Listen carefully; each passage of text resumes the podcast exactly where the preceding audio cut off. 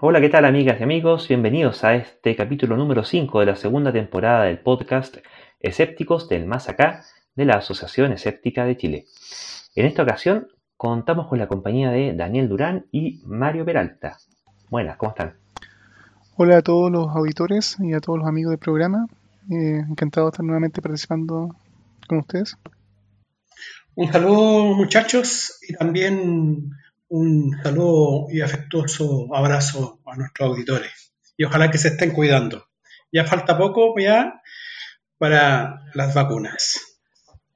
Sí, por lo menos, al menos acá estamos teniendo, sí. Lamentablemente, eh, bueno, ese es todo un tema, ¿eh? ya vamos a conversar un poquito de coronavirus.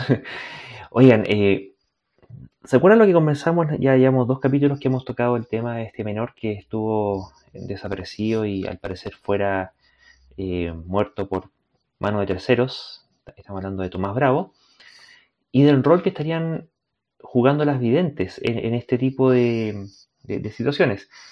Y a propósito de ello, justo ocurrió que, bueno, finalmente fue en, principio arrestado el, tío abuelo del niño como presunto eh, homicida del menor, pero después salió libre. cuando la, jueza tomó el caso y finalmente no encontró que no habían evidencias que lo, inculparan a él directamente como, como, autor de lo que ocurrió. Y mm, salió un artículo en el diario en el cual bueno, entrevistaban a la, a la jueza y otros más y decían, bueno, ¿por qué fue tan difícil eh, hallarlo y, demostrar el caso? Y queríamos hacer hincapié en, un par de, situaciones que tienen que ver con las evidencias, porque hay montón de cosas, ¿eh? falta especialización, que, que el tiempo, que, hubo una lluvia, ¿cierto? Hubo un montón de cuestiones que eh, no habían testigos tampoco, no hubo peritajes médicos, el terreno era complicado, muchas cosas que pueden haber eh, dificultado este, esta obtención de pruebas. Pero en lo que a las evidentes se refiere, aquí hay dos temas que son eh, puntuales. Uno es que se contaminó el lugar de búsqueda y no se protegió el sector. O sea, ¿qué, significa esto? Que de haber, si bien no había claramente un sitio de suceso, al menos aquellas zonas que pudieran haber sido eh, como sospechosas de algo, debieran haberse acordonado para evitar que hubiera eh, gente ahí, eh, cualquier lugar de, importancia criminalística, ¿cierto? Que hubiera gente paseándose de un lado a otro en, ese tipo de, en esas zonas. Y, y lo otro también es que entre tanto rescatista que anduvo, pero, sin control, una cosa es que haya gente buscando colaborando, eh, eventualmente en lugares fuera de los lugares primarios de interés, pero en los lugares primarios de interés eh, vendría siendo importante aparecer que hubiera un, cierto control, un cierto orden en, qué zonas se van rastreando, porque hubo eh, casi 20 personas, 18 personas buscando el centro bomberos, policía investigaciones, voluntarios, qué sé yo. Y el problema es que todos los vestigios que pudieran haber habido, huellas, pistas, que sea cualquier cosa, todo eso se perdió con la alta concurrencia de gente que, fue a, colaborar, ¿cierto? Y, y, eso es una cuestión que es lamentable porque finalmente terminan de haber un culpable que se pudiera, pudiera demostrar su culpabilidad, termina siendo eh, graciosamente exculpado producto de, esta destrucción de, de, evidencia, ¿cierto? Y la pata que esto le correspondería a las psíquicas sería que ellas eh, o psíquicos, también hubo alguno por ahí que anduvo dando la hora, es que tienden a inducir búsquedas en, distintos lugares, ¿cierto? Desde, lugares que no tienen nada que ver, entonces significan una, pérdida de tiempo, recursos y esperanza a la familia, esto no es gratis, juntando voluntarios, qué sé yo, como a cuando eh, indican a que hagan búsquedas en lugares que sí pudieran ser de interés criminalístico, terminan produciendo este efecto colateral, ¿cierto? De que eh, terminan destruyendo la, la zona. Y mm, creo, Daniel, que tú habías leído qué, qué cosas habían sugerido en este caso, ¿no? Bueno, en general, en este caso, no, los psíquicos para variar no, no fueron acertados del todo, o para nada en el fondo, y ninguno de los psíquicos se dio muchas vueltas en dar un lugar preciso o descripciones. En muchos de estos casos a veces los tipos dan eh, alguna descripción vaga como ven algo con agua, una piedra o algo, que eventualmente si se llega a encontrar la persona, ellos dicen, ah, bueno, hay una piedra, hay un árbol, acerté. En general no, hubo mucho ese tipo de, de, filmaciones, salvo que la mayoría daban al chico por muerto, lo cual no, era raro después de varios días un, niño de menos de cuatro años. Y en la práctica, al menos hubo una psíquica que acusó directamente a la, madre de haber asesinado al niño y que porque sabía demasiado, hablaba demasiadas cosas la madre, y sugería en este caso a las policías que investigaran en la casa de la familia y en los alrededores de la casa porque el niño estaba enterrado ahí. Cosa que claramente no fue cierto. O sea, ahora a posteriori ya podemos, eh, para esa afirmación en particular, de, plano decir que eso era mentira. Pero eh, es cierto que cuando las videntes dan sugerencias de que algo puede estar pasando. Hubo un, cierto vidente que dijo que estaba el niño había sido atacado por un puma. Y justamente hubo gente que comenzó a buscar pumas por todas direcciones y efectivamente esa contaminación puede haber sido eh, en cualquier parte donde podría haber una pista, una posible huella incriminatoria. Ahora tiene 40 huellas de personas dando vuelta en todas direcciones. Ahora, yo me interesaría un poco el, detalle que mientras se estaba buscando al, chico, eh, nadie sabía dónde estaba. Ahora, a posteriori, podemos decir, bueno, evidentemente está en un sitio a aproximadamente dos kilómetros de la casa, en Portal cual camino, pero hasta que no lo encontraron tampoco nadie sabía dónde estaba. Así, en fondo, en qué punto tú estabas caminando y posiblemente para encontrarlo, o en qué punto podías estar, o no destruyendo evidencia, es un tema que a priori es casi imposible adivinar. De haberlo sabido alguien, entonces lo hubieran encontrado en un día y no en nueve. Pero sí, efectivamente, el tema de poder ayudar a una investigación ahora se vio aparentemente muy dañado. Pero también haría un, otro alcance bien interesante, que también se dio esta semana, porque en el fondo, eh, en cuanto el chico fue encontrado el viernes de la semana eh, pasada, casi inmediatamente se dio una orden de parte del fiscal de, que estaba viendo el caso para que el tío abuelo, que había sido la última persona que estuvo con el niño, fuera eh, eh, arrestado y llevado a prisión, prisión preventiva para, para ser eh, considerado el, la persona ahora posiblemente inculpada del asesinato del niño. Y esa respuesta tan rápida da a entender que aparentemente ya las evidencias que se habían encontrado eran suficientes para efectivamente demostrar la culpabilidad del niño. Se especuló inclusive que el, que el tío abuelo había hecho una confesión, que con los días se supo que no fue el caso. Y sí, todo el mundo imaginaba que esta reacción tan enérgica del, fiscal implicaba que había evidencia eh, incontestable de que, de que efectivamente había algo ahí.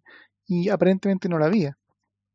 Y ahora hay un dato muy interesante que reveló o recordó Carlos Pinto eh, hace un día atrás, digamos, en, un matinal, donde recordó que el fiscal José Ortiz, la persona que está en el caso del niño, ya había tenido un caso similar de la muerte de un, infante, en este caso fue un niño de un año ocho meses que murió en el año 2004.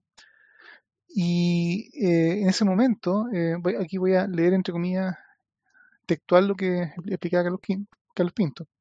Comillas. Y en aquella ocasión, José Ortiz determinó la muerte de un pequeño de un año ocho meses. Un diagnóstico médico que hablaba de una posible situación de abuso sexual permitió al entonces fiscal entender que este hombre, el padre del chico, era el agresor. Entonces el padre fue acusado producto de un pequeño diagnóstico que hizo un médico. El padre de la víctima estuvo cuatro meses detenido hasta que finalmente todas las pericias ya más exhaustivas indicaron que no hubo agresión sexual y que el deceso del niño se produjo por un verdadero atentado que hizo la cuñada. Cierra comillas. Y entonces eso también me parece extremadamente preocupante. Una cosa que muchos otros fiscales y fiscales del país han estado siendo entrevistados y han estado mencionando que tenemos un caso donde se inculpó rápidamente a una persona que no sabemos hasta el día de hoy, no hay evidencia que eh, indique que es el culpable, podría serlo, pero no lo sabemos, y se tomaron decisiones judiciales eh, muy rápidas y sin fundamento. Y eso es, me parece en extremo preocupante. además de que justamente, dada la posible contaminación de evidencias que hubo, hizo tal vez más difícil también encontrar la verdadera prueba inculpatoria o exculpatoria de esta persona. No sé qué, opinan ustedes al respecto. Mario. Bueno, eh, yo un poco, un poco hablando del sistema judicial, yo creo que el sistema judicial funcionó. Yo recuerdo que la semana pasada justamente estuvimos conversando este tema y, yo en ese caso mencioné que, incluso al otro día fue, fue la, primera, la, primera parte del juicio. Entonces, eh, ya eh, no habían datos o no había evidencia científica suficiente como para acusar al, a esta persona. Ahora, yo eh, no estoy diciendo que sea inocente ni nada por el estilo, sino que sencillamente las cosas tienen que ser con evidencia científica. El tema es que ya, eh, de alguna manera, eh, hay, hay, ¿cuánto se llama? Hay alguna, algún antecedente, o no sé, de, encontrar rápidamente al, al culpable. Y al parecer, esta rapidez por encontrar al culpable, eh, empieza este problema, digamos, de que al primero que pillan ahí empiezan a petar. De hecho, eh, la familia del niño, la familia materna, estuvo reclamando justamente porque la gente de la PDI, qué sé yo, andaba interrogando eh, a todo el mundo y no de buena manera, según lo que dieron a entender. Entonces, eh, hablando de, culpabilizar a la misma familia, eh, es difícil, digamos, llegar a encontrar eh, al culpable. aquí hay antecedentes que podrían ser de que el niño caminó o que fue un rapto, etcétera. O sea, está muy difícil y, va a haber que esperar un buen tiempo más para encontrar la evidencia suficiente como para decir qué es lo que pasó. Cosa clave es determinar por qué murió. Todavía eso no se sabe. Y la otra, ¿cuándo murió? ¿Murió el mismo día? ¿Murió el día siguiente? Eh, bueno, eso, eh, el determinar cuándo murió es clave. Y al parecer, eh, esas, dos, esas dos preguntas aún no, están respondidas. son vital son vital responder esas dos cuestiones. Ahora, yo me imagino que en un tema de, forense debería ser medianamente claro saber cuándo murió, pero al parecer tal vez habría que tener forenses con más experiencia. No desconozco por qué los tipos no han encontrado hasta ahora este dato. Bueno, ahí muchas veces pasa la cuenta el que a veces lo que ellos quieren encontrar es a un culpable, no necesariamente a el culpable, ¿sí? Eh, y, eso ciertamente eh, desvía las motivaciones y los sesgos al momento de hacer la búsqueda. Daniel.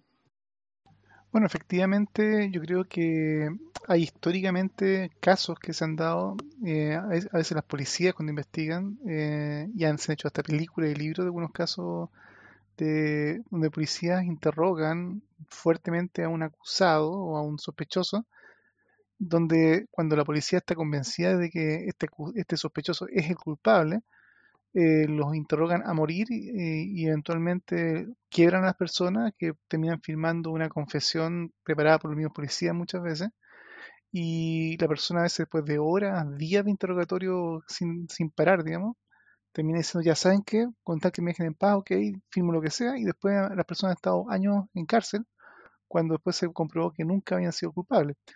Eh, y eso justamente, yo no sé si habla a veces de, se podría decir, de un afán de justamente resolver los casos desde el punto de vista de encontrar un culpable lo antes posible, de las policías, o en este caso ahora de los fiscales que están a cargo en el caso chileno de las investigaciones, una especie de celo de éxito a como de lugar, que no debería ser.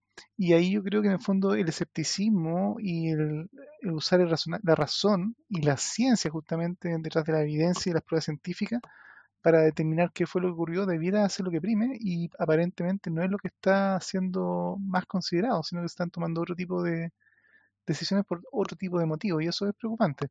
Y en el caso de justamente la evidencia científica, escuchaba, también he estado Aquí estoy repitiendo un poco, parafraseando cosas que en matinales y me he enterado por la prensa, que eh, están esperando una experiencia de un entomólogo forense, me parece, de carabineros, que es el entomólogo forense en Chile que es capaz de hacer este tipo de análisis. Lo cual habla de, entre comillas, bueno, cuán especializados se requieren las personas para un caso como este, pero al mismo tiempo hay uno solo para todo Chile. Así que, eh, qué bueno que haya menos uno, digamos, pero igual es, me parece también como, wow, preocupante que en un país que no es tan pequeño como el caso chileno tengamos realmente tan pocos especialistas. Y eh, también dentro de las cosas que escuché se mencionaba que por lo menos los primeros informes de la PDI y del Servicio Médico Legal hablaban de que la data de muerte aparentemente sería de entre 5 o 7 días, lo, lo cual no cuadra con el hecho que el chico estuvo desaparecido 9 días. Por lo tanto, podría haber estado entre 2 a 4 días vivo. O todavía no haber muerto, si tuvo alguna herida o, bueno, y que aparte, entre otras cosas, tampoco aún se sabe la causa de muerte, que es otro de los grandes problemas que tiene hasta ahora el caso, que no hay una causa de muerte confirmada que pe- permita acreditar que fue asesinado. Así que este es un caso que tiene ribetes bien interesantes. Esperemos que ahora con todo el revuelo y también un poco las críticas que ha tenido este fiscal, recapacite, a pesar de su historial que aparentemente ya había incidido en este tipo de, de, de conclusiones apresuradas a la hora de procesar gente, y que empiece a primar la evidencia, y la evidencia ojalá de la mejor calidad, científica y razonada, y no solamente por impulso de cualquiera de las partes. Mario. Bueno, dado ese problema que mencionaste tú, Daniel, de, las confesiones, tengo entendido que en los sistemas modernos de justicia una confesión por sí misma no, no basta, digamos, como para condenar a alguien, ya que eh, han habido casos donde hay, donde hay gente que va a confesar cosas y no tienen nada que ver y, y van y confiesan. Eh, tengo entendido eso, o sea que la sola confesión no es suficiente y tiene que ser, digamos, sustentada, sustentada en base a evidencia científica. De eso se trata, porque si no, eh, efectivamente, eh, las personas pueden confesar lo, lo que tú quieras eh, cuando se quiebra, más aún. Por ahí, hace tiempo, a los auditores les recomendé un libro que de un autor que se llama Nogueras, que se llama ¿Por qué creemos en mierda? Y en ese libro se cuenta eh, de un libro que se que usaron las policías durante mucho tiempo, que era psicotécnicas prácticamente psicoanalíticas eh, para observar cómo reaccionaba, digamos, el, en este caso el victimario, o el supuesto victimario. Entonces, eh, más o menos era así, o sea, eh, las personas culpables no lo miran directo. ¿ah? Y las personas culpables te miran directo cuando quieren mentir. O sea, era como las brujas. O sea, si la bruja la tiramos amarrada al, al, a la, ¿cuánto se llama? Al, al agua, eh, si flota, bruja. Eh, y si se hunde, bueno, eh, no era bruja, pero se, sal, se, salvó el alma. Una estupidez. Entonces, eh, en ese libro se menciona eso. O sea, y durante mucho tiempo las técnicas de interrogatorio fueron en base a ese tipo de cosas. Y por eso que tiene, tengo entendido que todas, si hay confesiones, deben sustentarse en base a evidencia científica, porque si no, no, no tendrían, no, no tendrían valor, digamos. Bueno, es que eso es relevante porque hay casos psiquiátricos de gente que también idea cosas y va a contar casos falsos, ¿cierto?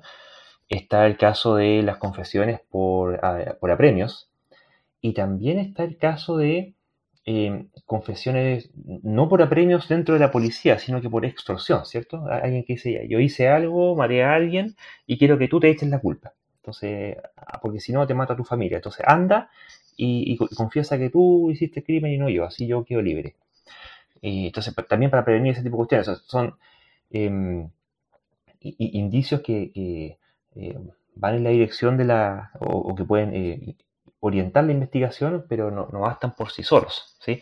Y lo, lo, que quería comentar es que el hecho de que haya fiscales que hagan acusaciones al voleo, por tincada, por olfato, por corazonada, eh, y no basándose en los antecedentes objetivos que tengan, yo me pregunto qué tan distantes están en su práctica profesional finalmente de lo que hacen justamente las mismas videntes. ¿Ya?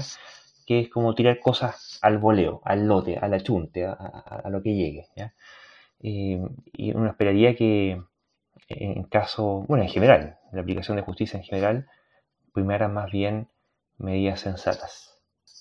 Bueno, pasando a otro tema, también eh, habíamos tratado hace ya dos capítulos que hemos estado viendo lo que estaba ocurriendo en Texas, primero con esta tremenda ola de frío que les cayó producto de la desestabilización de los patrones climáticos, eh, luego la, el calor que les vino a la semana siguiente, la disrupción que está habiendo de las corrientes oceánicas Y mm, ahora vuelve Texas a hacer noticia. Y ciertamente, bueno, entre tanto, ¿por qué fue tan delicado lo de Texas? Porque están padeciendo las consecuencias de ciertos procesos de, regulación y finalmente de la aplicación de, economía pseudocientífica e ideológica en cuestiones de política pública. Y eso le afectó tanto la generación, transmisión y disposición de energía para la población.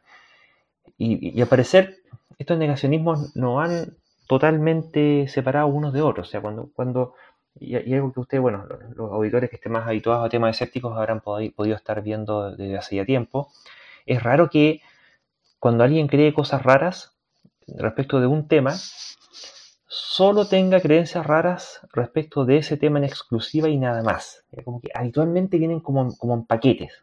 hay, como una distancia, eh, un clustering, ¿cierto? Una, agrupación de cuestiones raras que se creen. ¿Y mm, qué es lo que estaría el gobernador de Texas sugiriendo ahora a propósito del coronavirus, Mario? Bueno, este señor eh, de apellido Out, eh, Greg Out, eh, levantó el mandato de usar mascarillas, y, eso eh, pese a, a la advertencia de los funcionarios de salud.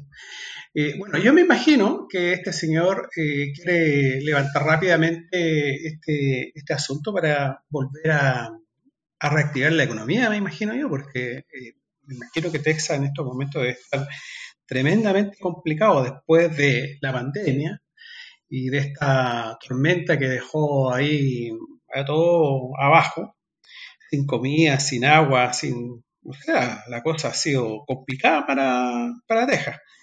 Entonces, me imagino que este anuncio lo hizo en, un evento de la Cámara de Comercio, de una Cámara de Comercio de Luke.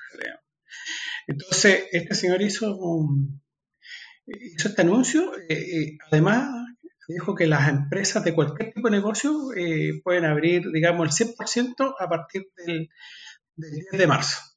yo me imagino que, ¿qué cuento se llama? hay un tema ahí que, de desempleo, etcétera, etcétera. Entonces, me imagino que la variable económica está pesando enormemente en estas decisiones.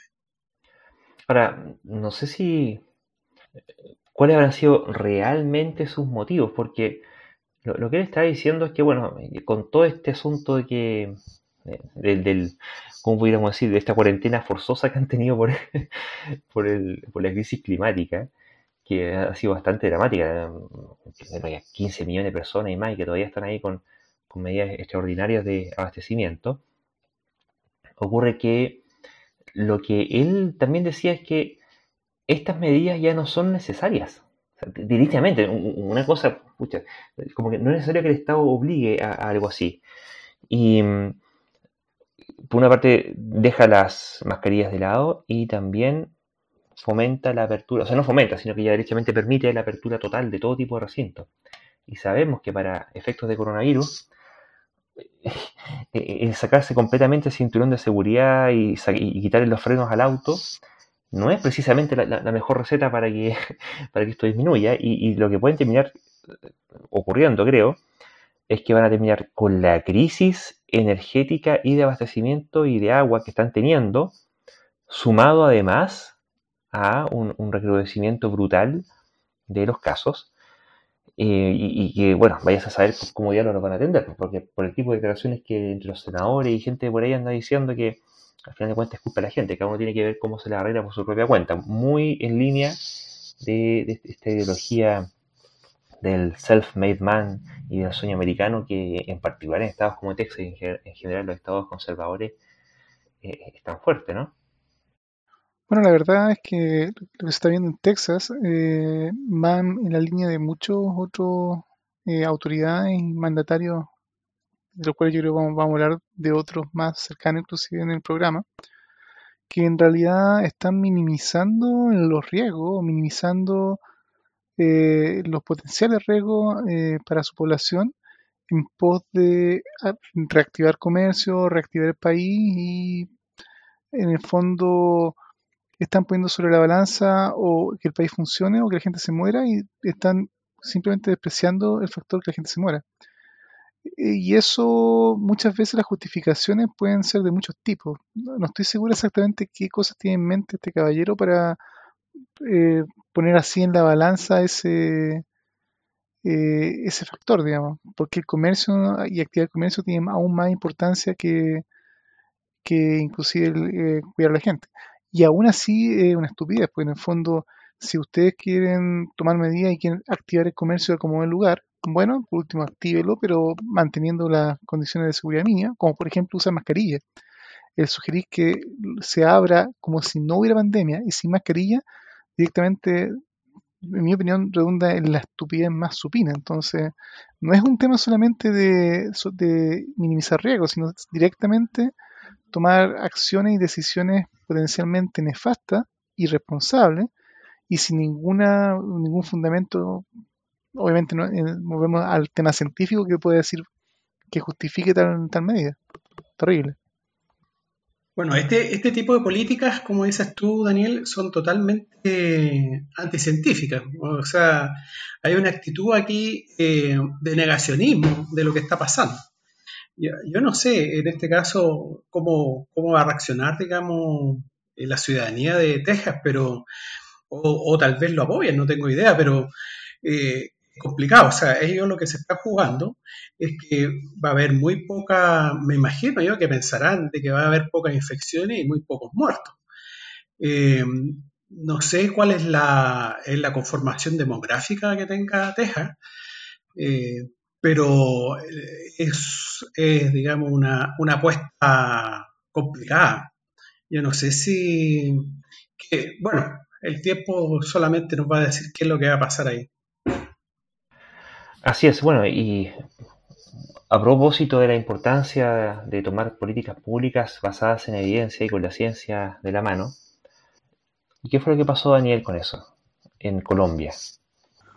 Bueno, tenemos eh, resultados de una investigación que se publicó en el Journal of American Medical Association, JAMA, eh, JAMA, no sé. y la verdad es que no se encontró que haya realmente un impacto significativo en mejorar los síntomas de los pacientes con COVID-19 al aplicar la ivermectina. Ahora, este medicamento es un medicamento, no estamos hablando de una sustancia acá mágica o, o de, hablemos de cosas como homeopatía ni nada por el estilo. Este es un antiparasitario que se usa para atacar piojos, rabia y donde efectivamente tiene un efecto y en algún momento se sospechó o se pensó que, eh, al menos probablemente a nivel de laboratorios, eh, a nivel de placa de Petri, parecía tener un efecto que ayudaba a combatir el COVID y por lo tanto se postuló que efectivamente la ivermectina podría tener un efecto benéfico ahora aplicado a los pacientes y dado que es un medicamento conocido, un medicamento que ya está aprobado, el usarlo en pacientes ya podría ser fácil de probar. Ahora, el problema de, aplicar medicamentos conocidos para otro tipo de enfermedades va de la mano de que todo medicamento que se precie de tal tiene un efecto primario. Y, dentro de ese efecto primario podría ser justamente ayudar o curar también esta nueva enfermedad. Pero también todo medicamento que se precie también puede tener efectos secundarios y esos efectos secundarios pueden no ser eh, despreciables o pueden eh, empeorar algunos cuadros o traer otras consecuencias que no son deseadas. Por lo tanto, para poder aplicar cualquier medicamento eh, eh, que no es para la enfermedad que se está aplicando originalmente, solamente por probar, tiene sus riesgos. Y peor aún, si es que realmente no tiene un efecto primario para esta nueva enfermedad, eh, es un desgaste de recursos al usar el medicamento que, además no tiene una, efectividad. Y entonces este resultado que se, que se tuvo en este estudio en Colombia apuntan a que eh, efectivamente no tiene un efecto significativo. Y eso nos lleva justamente de vuelta a lo que, lo que se hizo en Colombia con 500 adultos, ¿ya? Y estos 500 adultos en esta prueba, eh, se hizo una prueba entonces eh, con placebo y con el medicamento, por lo tanto está dentro de estándares más, más, menos científicos, digamos, el tema. De, doble ciego se llama. Claro, eso es, parte de, los ensayos más o menos eh, estándares. CAUE promovió el tema del interferón.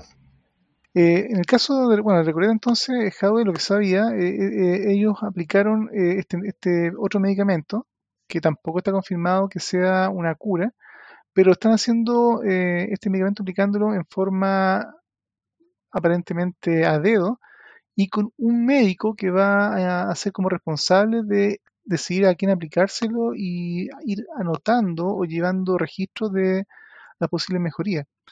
Y eso a larga ni siquiera califica como un estudio. O sea, yo creo que es inclusive de aquí a algunas semanas o un par de meses. Eh, reportan desde Recoleta que efectivamente ellos tuvieron buenos resultados, pero no usaron un estándar realmente científico. Es decir, que no, no hay un estudio preparado correctamente, con gran cantidad de personas que entran al estudio, como en el caso colombiano, 500 personas, 1000 personas, ojalá, y donde haya aplicación de placebo, y todos los estándares de una prueba con doble ciego, controlada. Eh, la verdad es que yo creo que del caso, del caso Recoleta no vamos a tener realmente ninguna noticia y lamentablemente, aun si es que efectivamente en este caso el interferón pudiera ser un, realmente un posible medicamento paliativo o que ayude a, sanar a los pacientes. Así que en el fondo, nuevamente acá el tomar decisiones apresuradas respecto a medicamentos y no aplicar los estándares científicos para, eh, para validarlo, está nuevamente entorpeciendo más que ayudando y no está realmente aportando mucho a, a nadie en el fondo a tener una respuesta de qué medicamentos sí van a ser una cura o una ayuda para tratar el COVID. Mario. Eh, bueno, eh, primero tenemos que decir de que la invermectina desde hace un tiempo eh, se había estado estudiando como posible agente antiviral. ¿eh? No es una cosa nueva. De hecho, se ha estado investigando contra el chikungunya y la fiebre amarilla. Eh, todavía los tipos no han, no han llegado, digamos, a, a datos, a conclusiones, digamos. Incluso tengo interés, tengo, tengo noticias de que también se, estuvo aplicando como prevención contra la malaria. Eh, así que no, no, sería nuevo, digamos, que, este medicamento, que en el fondo que se usa como antiparasitario y también para, el uso en rosáceas, ¿eh? este asunto de cuando uno se le pone rojo por, por balances de ácaro en el rostro, en otra parte, también se usa ahí y, han habido estudios al respecto, pero todavía no, no, hay nada concluyente. Con respecto al tema del, del, SARS, o sea, del, ¿cuánto se llama? del SARS-CoV-2, eh, claro, eh, no, no, se ha encontrado ninguna, ninguna aplicación fiable, digamos. Pues, es bueno que se, que se, hagan estos estudios porque la hiperpertina tengo entendido que se estaba usando mucho en Bolivia, en Perú, creo, y creo que hasta Bolsonaro le hizo, le estuvo haciendo publicidad, ¿no? Efectivamente, y, tenemos en el podcast anteriores, en, algunos capítulos, tocamos el tema específico de la ivermectina, porque efectivamente, ya no me acuerdo exactamente qué país era, parece que era Bolivia, así que no me recuerdo, que lo, estaban empezando a aplicar. Desesperado, desesperado por, no tomar las medidas de prevención, se le está disparando la, tasa de contagio y finalmente eh, estaban recurriendo a lo que pillaran. No sé si habrán sacrificado cobayos o alguna cosa también para, intentar curar, pero eh, pasaba a ser una medida desesperada más que una medida meditada, ¿cierto? Y bueno, eh, eh, el mismo hecho de que haya países en los cuales se, el virus prolifere de, forma masiva, como ha ocurrido en Estados Unidos, en, Brasil, bueno, también va de la mano del volumen de población que tiene, ¿cierto? No es inocuo, porque eh, de una u otra forma nos termina afectando a todos, ¿no? ¿O no, Daniel?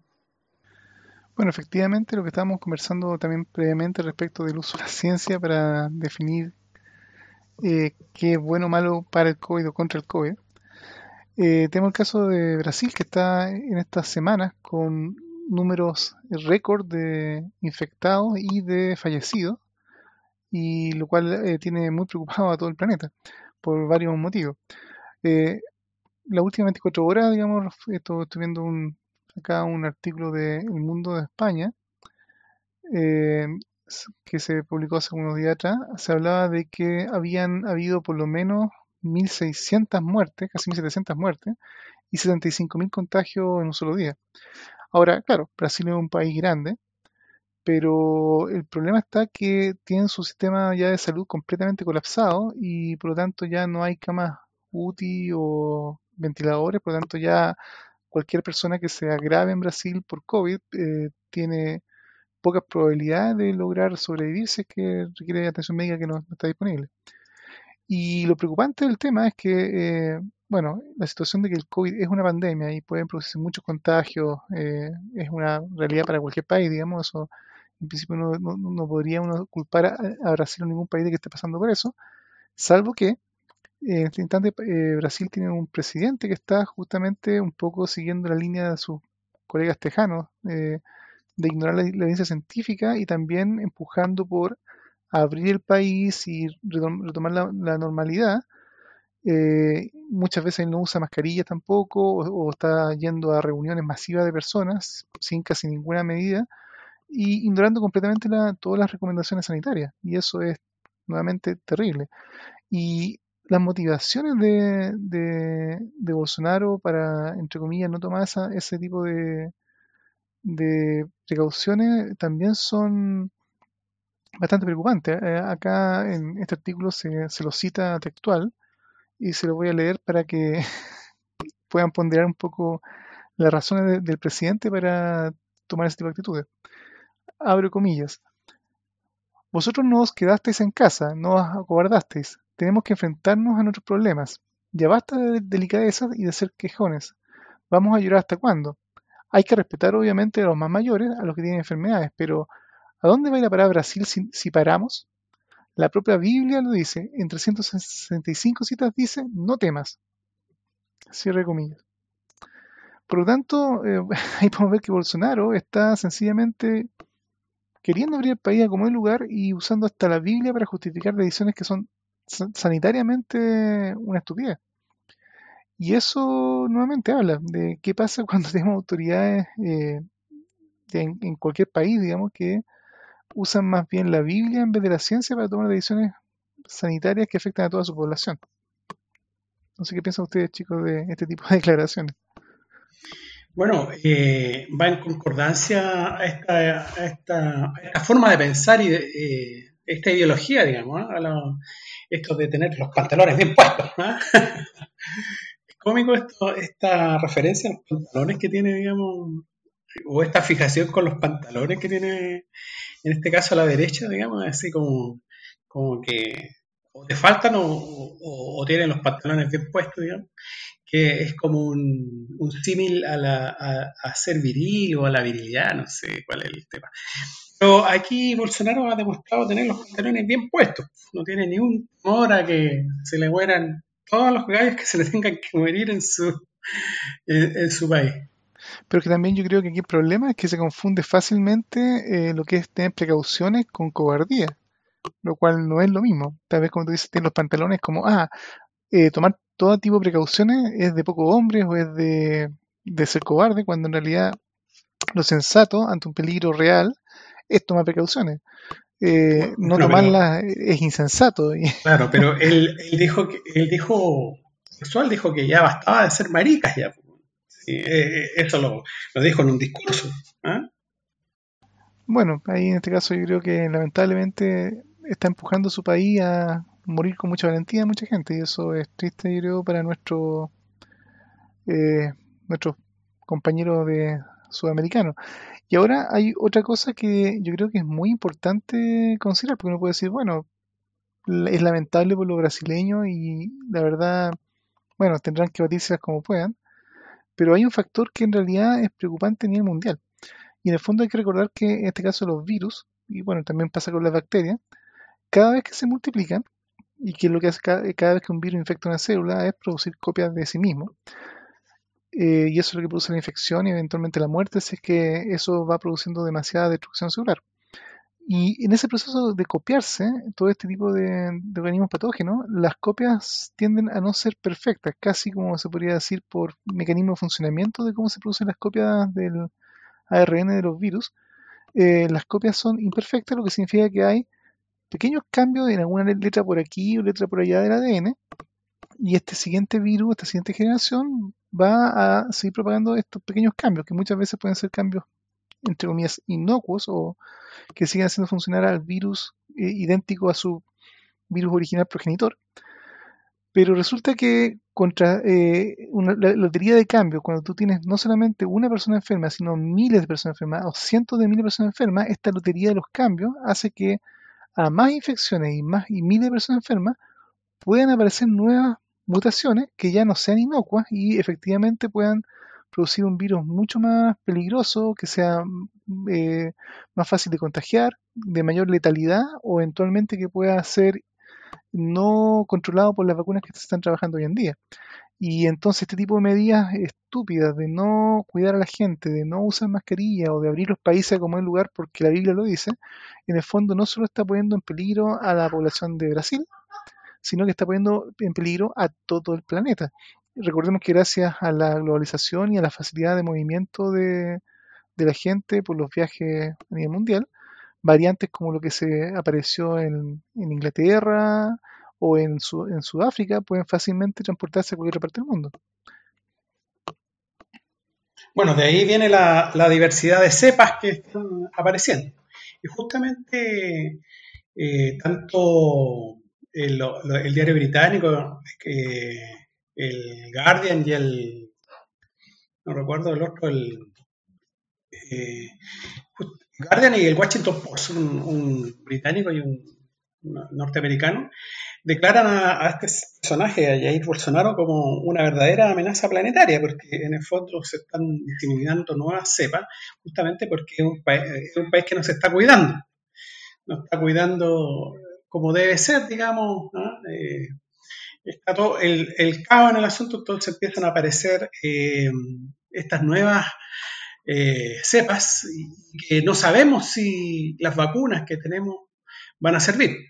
De hecho, al parecer Pfizer tendría problemas porque como es hecha en base a una partecita, digamos, solamente le serviría con un estilo, con una parte, con una sola cepa.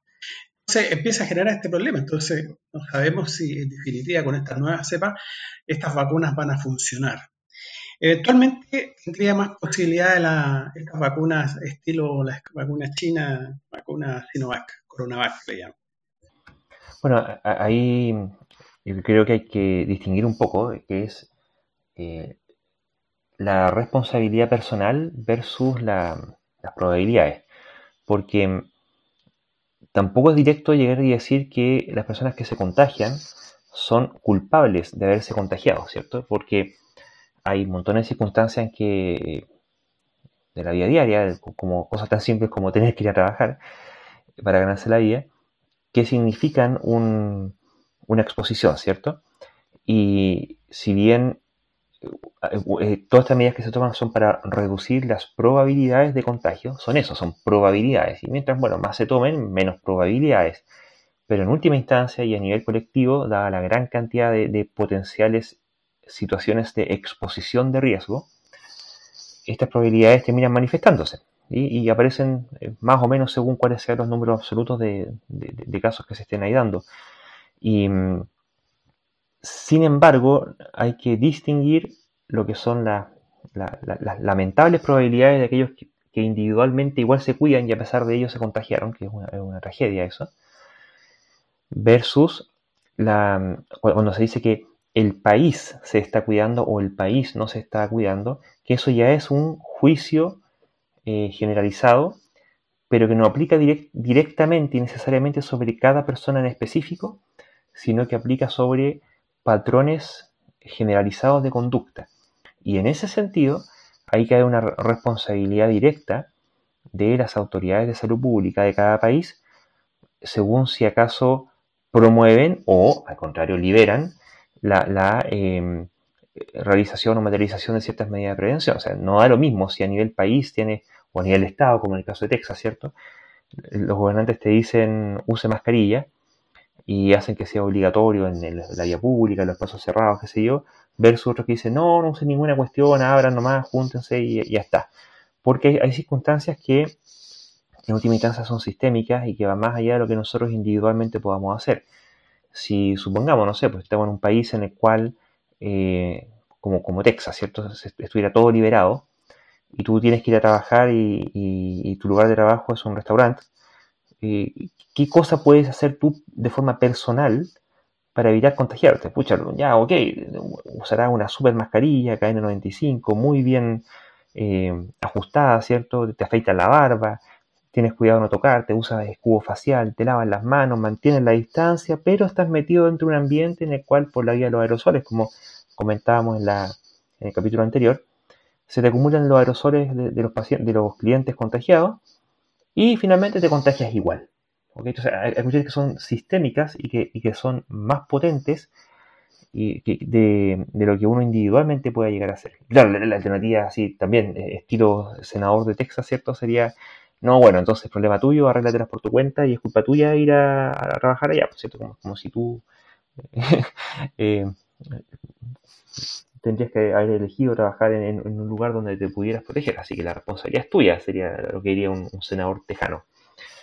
Eh, para el resto del mundo, eh, lo, que se necesita son justamente las políticas públicas, como el caso de Chile, que no se ha insistido lo suficientemente fuerte con la importancia de la, ventilación. Se ha dejado así nomás una sugerencia, el que quiera, y ya está, tres veces al día, y es una cuestión que es totalmente insuficiente, ¿cierto? Y, y no es de esperar que ahora que empezaron las clases, ya a, pronto andar tengamos, de hecho ya tenemos varias decenas de, colegios completos en cuarentena.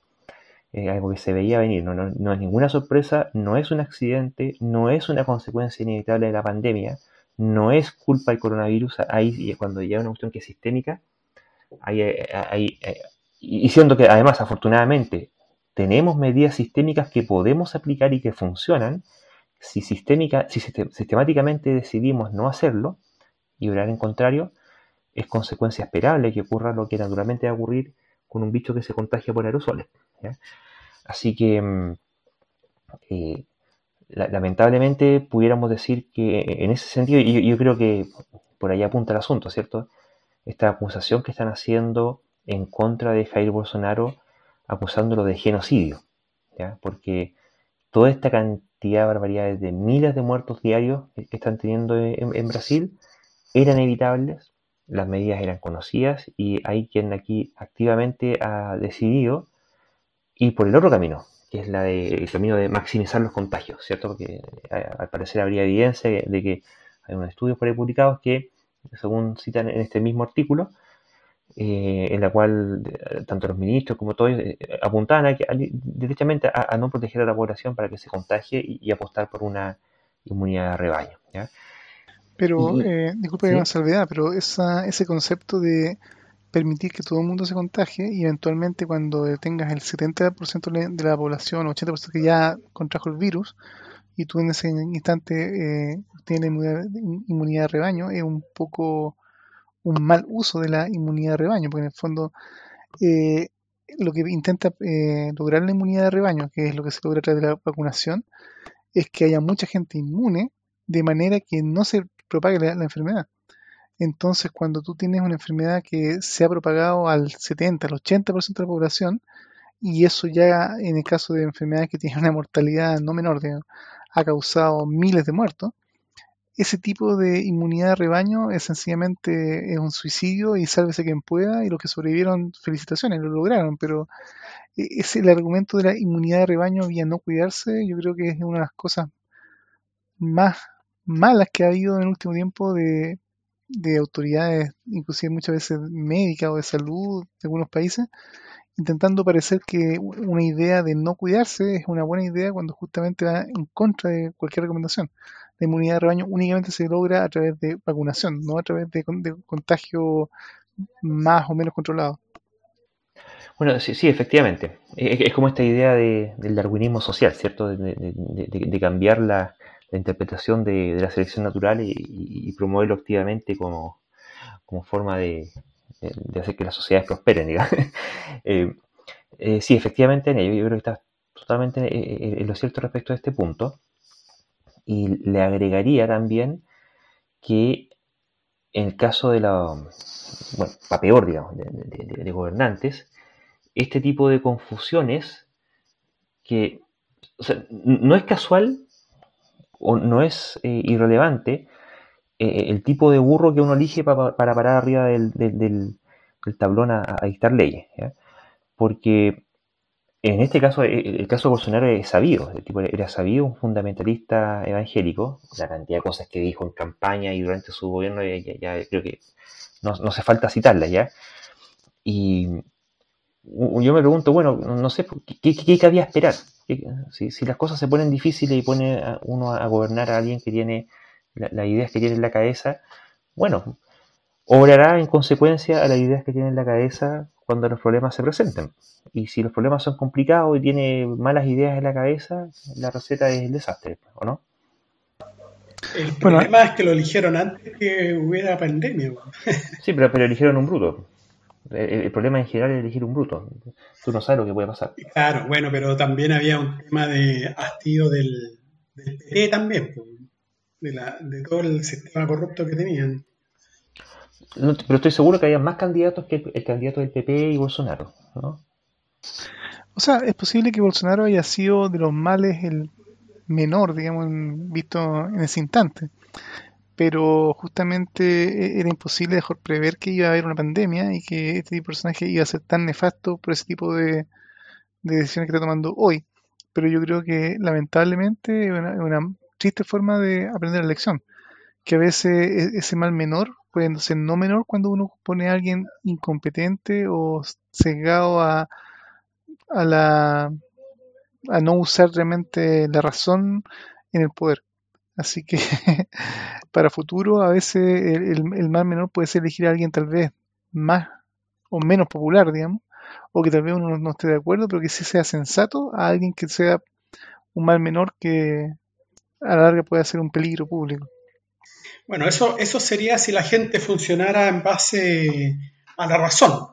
Pero sabemos que los seres humanos son racionales, es decir, eh, como dicen por ahí alguien, toman raciones en los restaurantes, digamos, ¿eh? porque eh, pensar así como... bueno, Kahneman se ganó el premio Nobel, ¿no es cierto?, en el 2002 por justamente por decir que las decisiones humanas jamás, jamás son, son racionales. Son en base fundamentalmente a sesgos cognitivos, en base a heurísticas, que las heurísticas a veces efectivamente funcionan muy bien, pero los sesgos generalmente funcionan muy mal.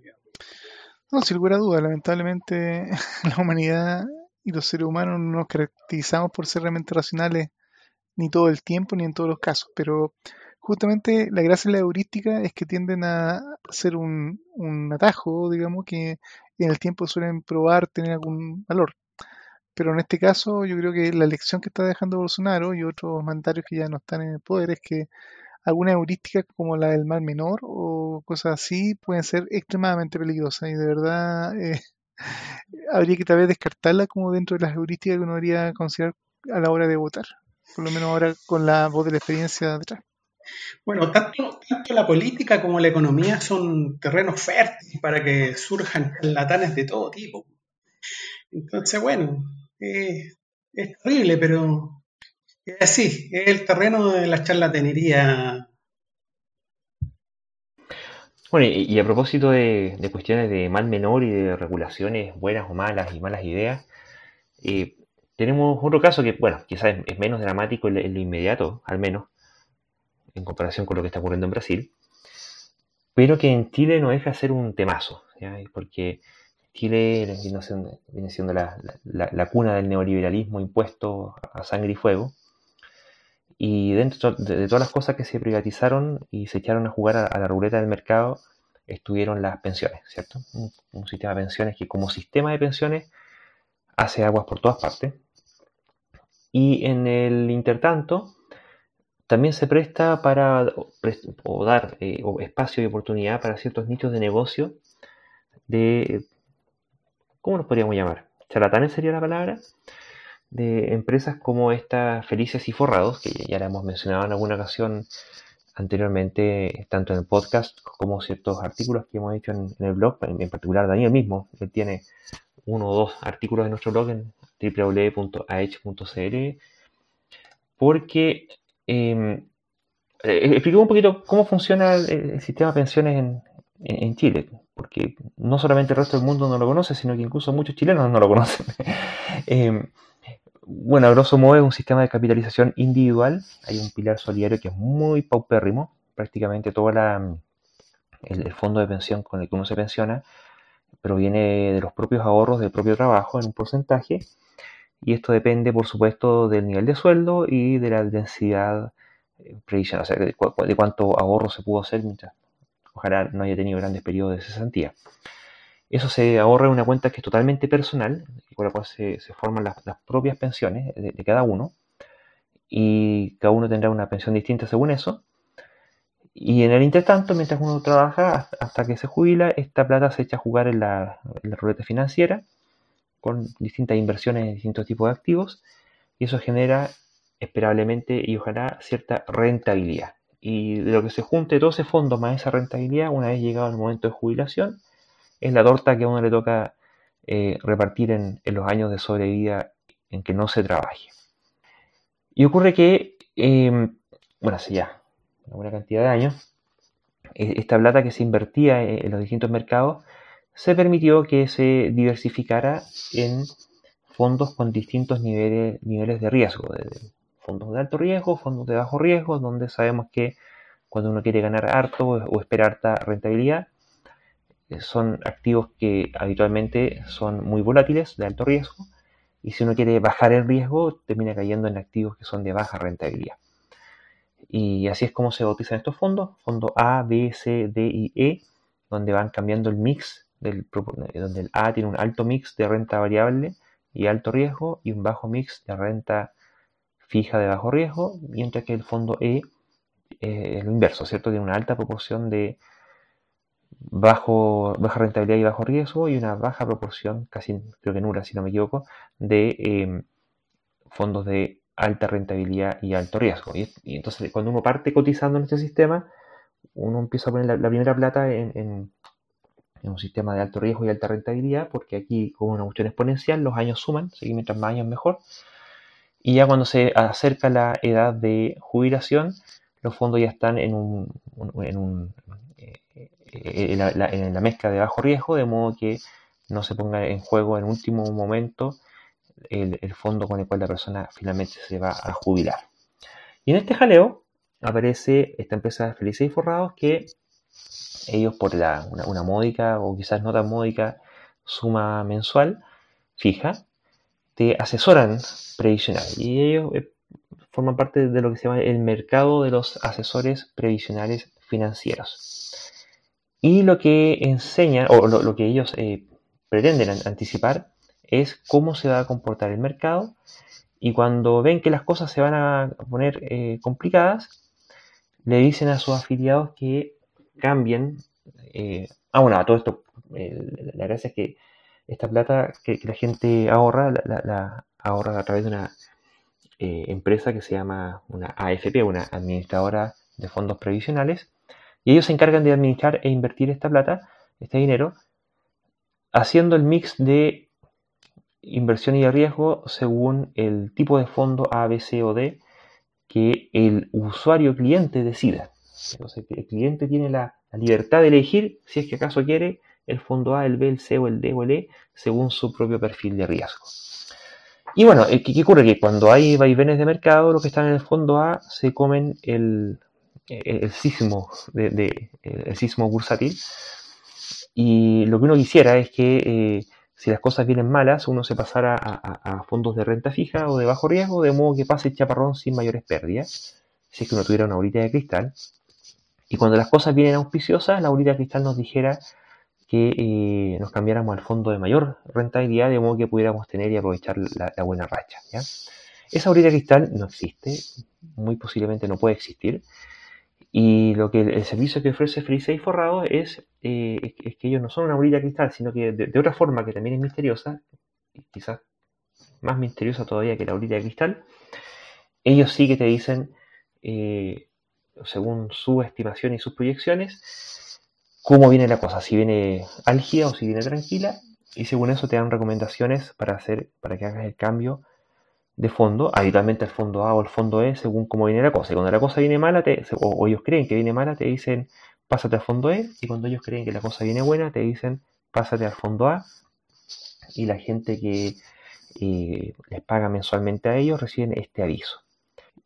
¿Cuál, un poquito, Daniel, ¿cuál es la consecuencia eh, a la hora de sumar plata, ¿cierto? Si, que uno quisiera saber si esto valió la pena o no valió la pena como servicio eh, para los afiliados. ¿Cuál fue el resultado o, ha venido siendo el resultado para, sus clientes? Bueno, nosotros tenemos un par de artículos publicados, pero esto más bien al principio de Felice Forrado, cuando esto lleva por lo menos uno o dos años de, vida. La verdad es que en principio lo que se vio fue que eh, esta idea de comenzar a hacer cambios de fondo para evitar las caídas de las bolsas, de las inversiones de, digamos, en, activos de acciones, eh, fue muy exitoso y tuvo muy buenos resultados, en, especialmente por las grandes caídas de las bolsas en 2008. Eh, y justamente por esa época me parece que Felices Forrados partió y ellos en su momento avisaron de un cambio al fondo E, que es el fondo que eh, hace inversiones más bien en papeles de activos de renta fija, no de renta variable, y por lo tanto eh, queda más protegido de los vaivenes de la bolsa, pero con teóricamente con menor rentabilidad. Y justamente ellos clamaban que su sistema funcionaba en base a unos algoritmos que nunca jamás dieron a conocer, nunca lo han hecho público exactamente, ni han demostrado con publicaciones concretas exactamente su, su éxito, salvo que dicen que funciona muy bien. Y al sacar las cuentas, efectivamente las personas que siguieron esas recomendaciones en 2008 eh, se protegieron de esa gran caída y cuando ellos indicaron volver al fondo A, esas personas tuvieron buenos resultados, hay que reconocerlo, eran bastante buenos resultados comparados con las personas que no se cambiaron o que hicieron un cambio tardío. Pero al seguir un poco el historial de cambios que ocurrían a posterior de ese gran caída, ese gran evento, se veía que en muchas otras recomendaciones o personas que hubieran ingresado a Felices y Forrado después de esa gran caída, em, y si hubieran seguido más o menos al pie de la letra las indicaciones de Felices y Forrado, en muchos casos tenían peor rentabilidad que haberse quedado sencillamente en el fondo A. ¿Qué significa esto? Que en el fondo, en los fondos eh, de, de las AFP funciona muy parecido a, a, los sistemas de cuotas que tienen los fondos mutuos si hay una caída en las bolsas, el valor de la cuota baja y con eso la cantidad de cuotas que uno tiene en ese fondo valen menos y el valor total de tu, de tu fondo, de tu ahorro, se reduce. Pero eventualmente cuando eh, la situación en bursátiles mejoran o las bolsas suben, los valores de cuota de estos fondos eh, variables aumentan y eventualmente uno podría recuperar dinero. El problema está que si es que uno, entre comillas, se cambia de fondo después que ya bajó o lo hace un poco tardíamente, eh, uno asume esas pérdidas y pierde esas cuotas. Y a la larga, el resultado en, en, la rentabilidad que uno tiene puede ser peor que el que hubiera tenido de no haber hecho nada, inclusive. Sencillamente se quedado en el fondo en que no estaba. Y por lo menos los estudios que nosotros hicimos mostraban que gran parte de los casos, eh, en una simulación de qué pasaría si alguien hubiera entrado en distintos avisos de juicio forrado, por lo general tendían a perder dinero. Así que en el fondo la, tesis, digamos, o la premisa en que se basa Feliz Forrado de que todos sus clientes necesariamente ganan dinero en base a sus recomendaciones, por lo menos en aquellos tiempos se demostró no ser así necesariamente. Ahora, con los años ellos han seguido, si siguieron operando, y yo he escuchado a, algunas personas que sí, efectivamente dicen que han tenido mucho mejores resultados que al seguir a, estos caballeros, pero efectivamente eso también puede ser un poco casuística dependiendo de qué casos siguieron, qué casos no, y probablemente no sea el caso de toda la gente. Así que en el fondo, sin conocer su método y sin que esto sea realmente auditado y realmente comprobado, eh, son un tipo de recomendaciones que son bastante dudosas y potencialmente peligrosa. Bueno, de, hecho, en su momento la Superintendencia de Pensiones sacó un estudio y claro, había toda una pelea de que no, que esto representa los grandes poderes económicos, lo que tú quieras, pero las cifras estaban ahí y al menos lo que las cifras demostraban era que la gente en general perdía dinero con eh, las recomendaciones, que siguiera al pie de la letra las recomendaciones de Felice y Forrado. Eh, eso por una parte, al menos eso es lo, que ellos decían. Y por otra parte, y esto fue algo que incluso tú mismo hiciste notar en, en una de las, de las, ¿cómo se llama? fueron dos artículos. ¿Y por qué fueron dos artículos? Porque, bueno, a partir del primero se lo, lo enviamos al, al, dueño de Feliz y Forrado, que es este señor eh, Gino Lorenzini. Y él respondió, pues, se metió al blog, respondió en un comentario como intentando refutar lo que tú habías expuesto y habló burrada, ¿cierto? Eh, porque de, lo que nosotros le hacíamos ver que lo, que ellos están intentando hacer era lo que se llama esto de front running o ganarle al mercado.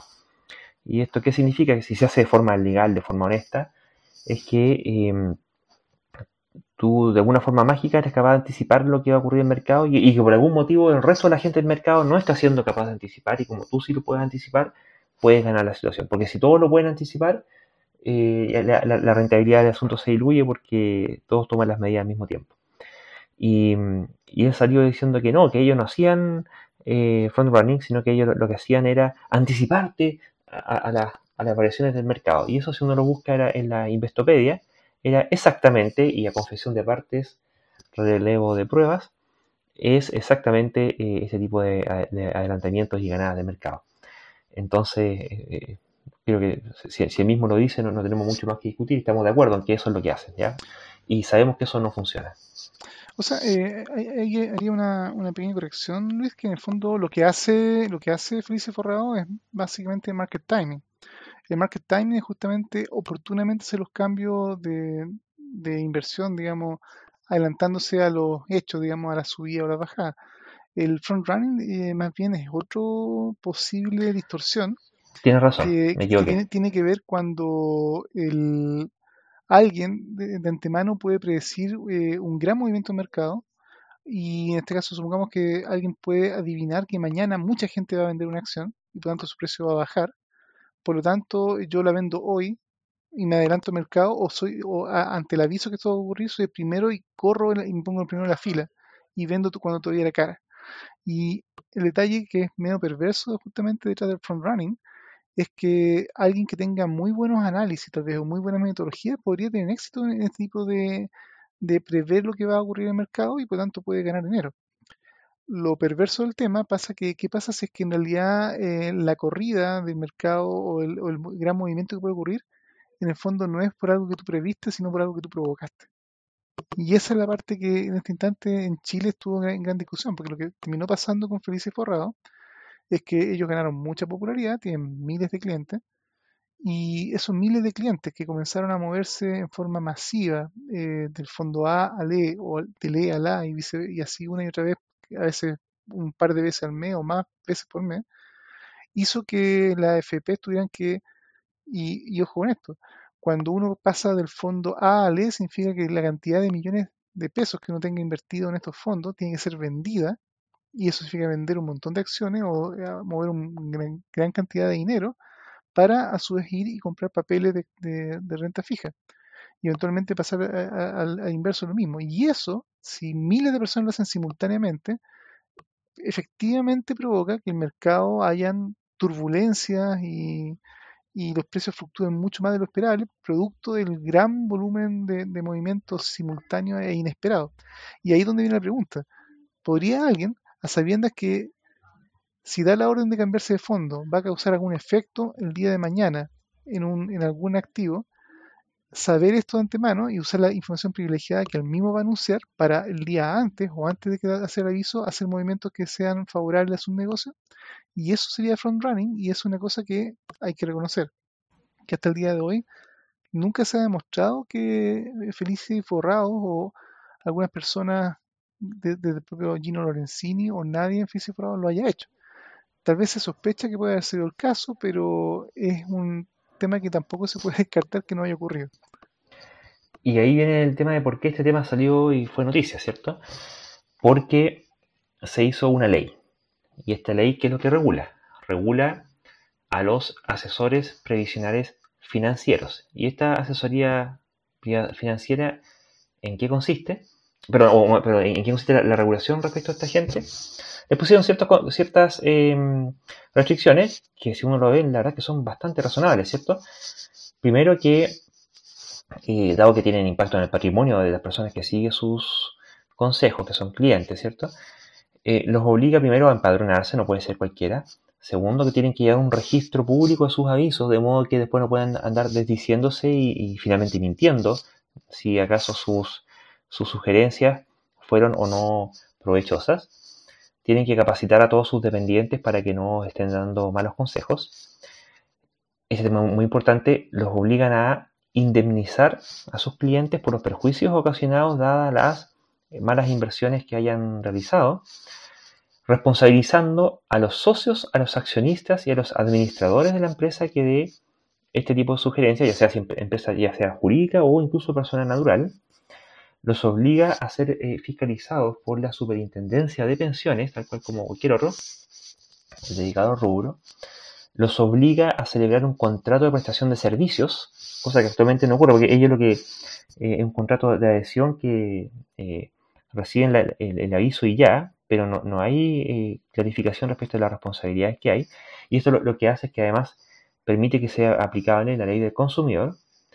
Y otra cosa muy importante a propósito de este tema del front running, le prohíbe al dueño y al accionista de, esta empresa que se dediquen a la asesoría provisional, les prohíbe que tengan beneficio directo o indirecto, ya sea propio o de terceros relacionados, de los efectos que este tipo de sugerencias tengan en el mercado en la medida que sus asesorados sigan sus sugerencias. También les prohíbe el que puedan recibir pagos desde las AFP o de las compañías de seguro de vida según las recomendaciones que ellos den. Así que al final de cuentas, ¿qué es lo que están haciendo con esta legislación? Allanaron el mercado para que todas las personas que quieran ejercer el oficio de asesoría previsional financiera de forma honesta, de forma responsable, de forma transparente, puedan hacerlo. ¿sí? Y, los clientes quedamos defendidos de todos aquellos que no. Y lo interesante fue que, eh, a consecuencia de esta legislación, la gente de Felice y Forrado, y Gino Lorenzini en particular, eh, salieron, pero eh, a, reclamar a viva voz en la, por redes sociales y por, por los medios, por dos tipos de, cosas. Una, que, lo primero es eh, que es derechamente una fake news, ya que esto lo, pasaron a llamar una ley mordaza, diciendo que si que, coartaba la libertad de expresión de esta gente que era asesor financiero, ¿ya? Como, que, la asesoría previsional financiera fuera una parte de, la libertad de expresión. Y alegando que los iban a tener eh, expuestos a penas de cárcel. Y, y, eso es una fake news, es derechamente falso simplemente son multas, no, hay cárcel asociada, eso es lo primero. Y lo segundo es que aprobada la ley, que tiene todas estas virtudes que mencionamos, que, que, permite el ejercicio honesto de este oficio, el señor Lorenzini pasa a cerrar Felices y Forrados y a cerrar bueno, las demás empresas que tengan, no sé cuáles serán las relacionadas que pueda tener. Y ahí uno se pregunta, pucha, o sea, si te están, lo único que, te están pidiendo es que seas responsable de, de las sugerencias que das, que, que, que respondas, ¿cierto? Que, no puedas tener beneficios de, ya sea directos o de terceros relacionados, que no puedas recibir pagos eh, poco regulares según las recomendaciones de, cambio de AFP, además que no solamente de fondos, sino que también de AFP que puedas dar. Eh, ¿Por qué un servicio tan honesto, transparente y beneficioso como el que daba Felices y Forrados debería dejar de prestarse. No sé qué opinan ustedes. Bueno, claramente hay algo no muy feliz y bastante oculto en, toda esta declaración, en el sentido de si su sistema realmente funciona, eh, lo peor que podría ocurrir es que él tenga que registrarse y sus clientes jamás van a perder dinero o en realidad no en promedio no deberían perderlo. Y por lo tanto inclusive el hecho de que tengan que dejar una garantía para efecto de precaver los posibles daños patrimoniales de sus clientes, como su método funciona, no debería ser un riesgo. Y sin embargo, el que ellos estén ahora reculando y diciendo que no quieren entrar con estas nuevas reglas del juego, suena un poco como a en que en realidad están siendo sorprendido en una estafa. Es como quien dice que, que alguien te, vendiera un medicamento y que te lo vendía por años diciendo que te cura algo y el momento que tú dices, perfecto, ¿sabes qué? A partir de tal fecha este medicamento tiene que pasar por prueba científica y dije, ah, lo siento mucho, esto es una una, violación a mi libertad de vender productos, a la libertad, libertad de comercio o, libertad de lo que sea, y por lo tanto voy a dejar de venderlo.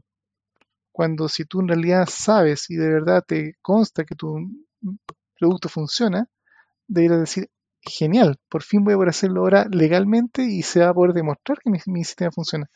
Así que esta actitud que yo creo por un tema de control de imagen, eh, acusan como obligados a hacerlo por supuesta eh, violación de su libertad de expresión y cosas así, más bien yo diría que es un poco una excusa y es bien poco creíble desde el punto de vista racional.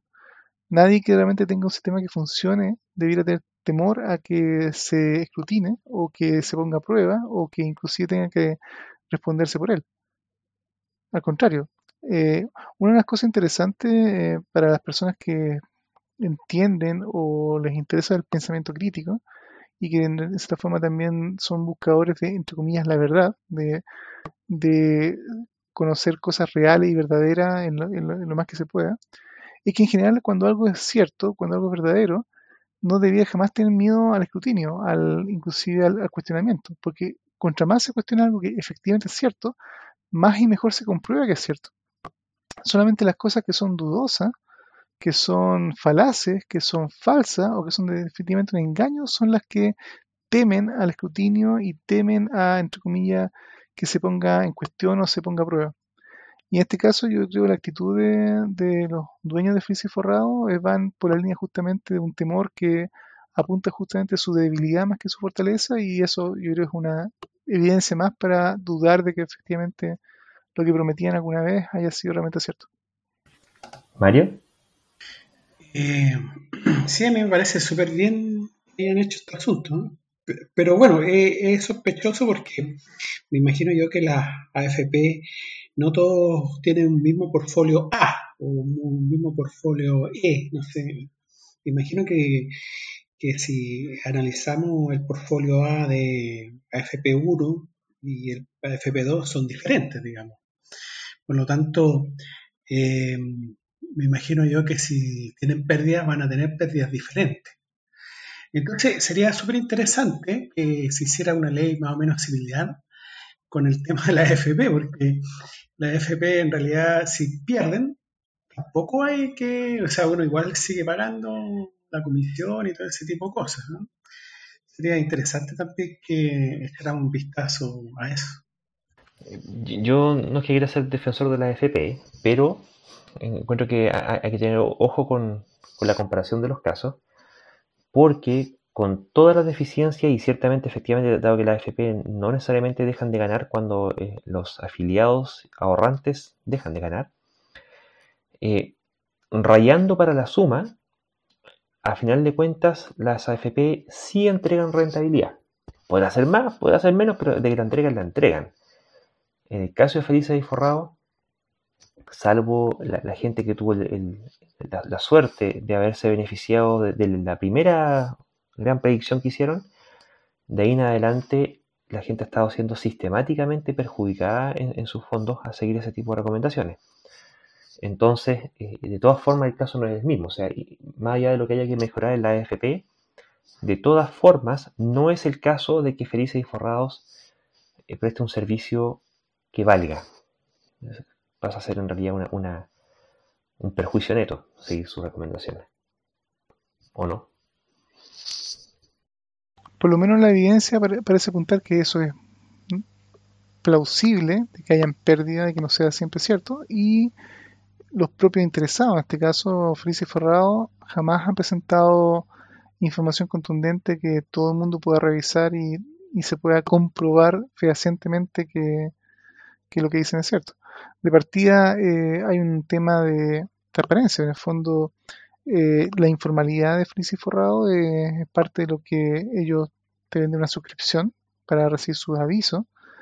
Pero yo recuerdo que por lo menos en los tiempos que estuve trabajando para hacer simulaciones y revisar el tema, eh, era virtualmente imposible encontrar el historial de sus avisos, de manera que uno pudiera justamente hacer una revisión hacia atrás y ver efectivamente el comportamiento.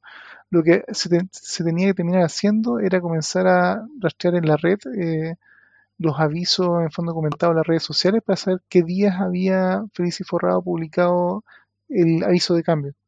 Y eso también nuevamente habla de la poca transparencia y el poco interés que tienen estos amigos en que sus propias predicciones puedan ser eh, analizadas por terceros. Así que en el fondo yo no diría que sea imposible que tal vez ellos eventualmente hubieran tenido un sistema que funcionara. O sea, yo creo que algún, buen modelamiento o, algún un buen sistema con buenos datos, inteligencia artificial, lo que uno puede imaginarse, eventualmente podría dar en promedio buenos resultados y eh, raya para la suma eventualmente tender a ser positivo. Eso puede ser posible, pero el problema es que lo posible no significa que, eh, que eso sea la realidad y ahí es donde justamente los interesados en demostrar que su sistema funciona tendrían que ser los primeros en demostrar con evidencia que es el caso. Y el hecho que ellos no lo hayan hecho nunca, en forma fehaciente y en forma seria, hace ver que muy probablemente el caso es, la respuesta es no. Bueno, y, sobre eso habría que agregar que, claro, al no haber sido ellos mismos quienes tendrían que haber sido los, primeros en demostrarlo, pasa lo mismo que con muchas otras pseudoterapias, ¿cierto? De que empiezan primero a, a, promover el medicamento y a usar el medicamento antes de haber primero demostrado que el medicamento funcionara. Y en este caso pasa lo mismo. O sea, una cosa es primero demostrar que la metodología funciona y el demostrar, no, no, es casualidad que tenga mostrar, hace que el resto de la gente pueda eh, contrastar lo que se está diciendo y, saber los argumentos que, fundan la afirmación. Y una vez demostrado, entonces uno puede armar todos los servicios que quieran en, base a ello y, ofrecer lo, que sea. Pero aquí primero se partió vendiendo y la demostración no llegó nunca.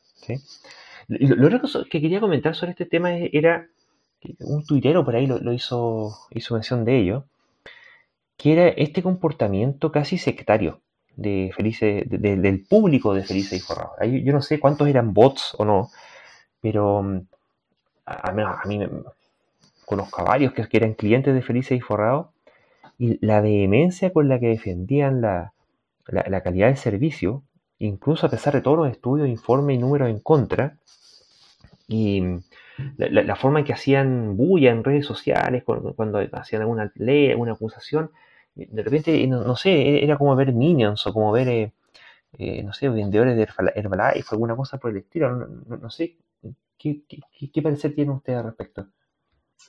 Bueno, efectivamente puede ser un comportamiento de secta. ellos manejan una, verdad revelada, digamos, y, la defienden. Eh, bueno, en el fondo, eh, muchos de los de los clientes de Feliz y Forrado yo creo que eran parte justamente de una especie de, de grupo privilegiado y yo creo que privilegiado en el sentido que recibían información privilegiada que ellos creen, digamos, consideraban o consideran que efectivamente era positivo para sus finanzas. Y si están convencidos que era positivo para sus finanzas, bueno, evidentemente ahora deben creer que están siendo afectados por este tema. Y yo creo que en el fondo el, el, oscurantismo de cómo funciona el sistema, que justamente nunca se expuso ni siquiera en forma muy esquemática de cómo ellos decidían y tomaban las decisiones, hace que en el fondo eh, sea un tema de fe.